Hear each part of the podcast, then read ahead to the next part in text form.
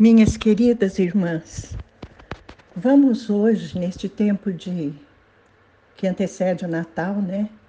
Vamos nos preparar espiritualmente para celebrar com os irmãos essa data tão preciosa para nós cristãos. Vamos começar falando do profeta Isaías, que fez tantas profecias a respeito do nascimento de Jesus. Uma delas está no capítulo 9, versículo 2, quando ele diz: O povo que caminhava em trevas viu uma grande luz. Sobre os que viviam na terra da sombra da morte, raiou uma luz. Que maravilha! A humanidade estava separada de Deus andando na sombra da morte do pecado, sem ter como sair, não tinha jeito, estava condenada, porque vivia no pecado e não tinha como vencer o pecado. Mas Deus providenciou que uma luz chegasse ao mundo, uma luz que traria esperança para cada coração. E Isaías diz que esse povo que caminhava nas trevas viu uma grande luz. Essa profecia cumpriu-se, minhas irmãs, no nascimento de Jesus. Quando ele veio ao mundo e to tomou a nossa forma humana, nasceu como qualquer um de nós, num lugar simples, é claro, mas num lugar solitário, quieto, como Maria quis, como José quis também, como era bem do feitio dela, uma mulher simples, uma mulher pura, tranquila,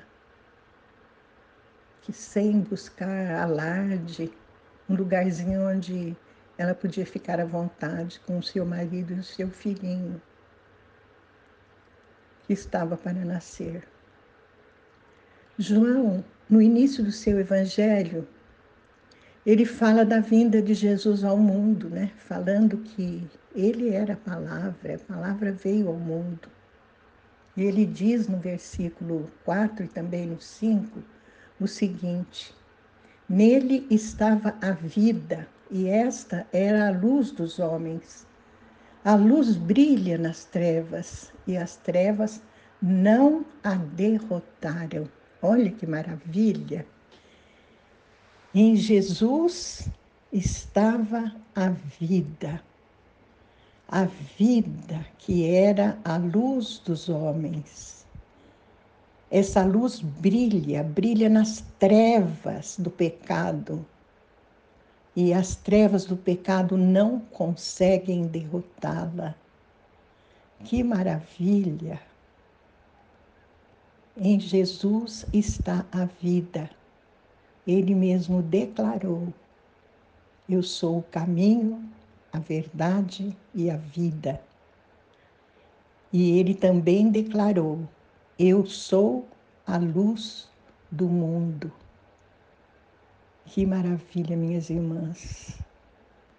A luz do mundo veio à terra e se tornou homem como cada um de nós. A vida veio à terra. E João diz também no versículo 14 do primeiro capítulo: Aquele que é a palavra tornou-se carne e viveu entre nós. Lembra quando Jesus disse: A minha palavra é espírito e é vida? Pois é, essa palavra se tornou homem viveu entre nós. Para mim, minhas irmãs, há dois versículos que resumem todo o significado do Natal. São palavras do próprio Jesus quando ele falava a Nicodemos sobre o novo nascimento. Versículo, é, João 3, versículos 16 e 17. Porque Deus tanto amou o mundo que deu o seu Filho unigênito, para que todo que nele crer não pereça, mas tenha a vida eterna. Pois Deus enviou o seu Filho ao mundo, não para condenar o mundo, mas para que este fosse salvo por meio dele. Deus tanto amou o mundo que deu seu Filho unigênito. Deus amou o mundo, minhas irmãs, como somente Ele é capaz de amar. Amou tanto a mim, amou tanto a você, que encontrou uma forma de nos demonstrar esse amor. Deus nos deu o seu Filho unigênito, o Filho do seu amor. Esse era o plano do coração do Pai. E Jesus nasceu. Nasceu para mim, nasceu para você. E ele nasce no coração de quem nasce de novo, assim mesmo como um dia nasceu em Belém.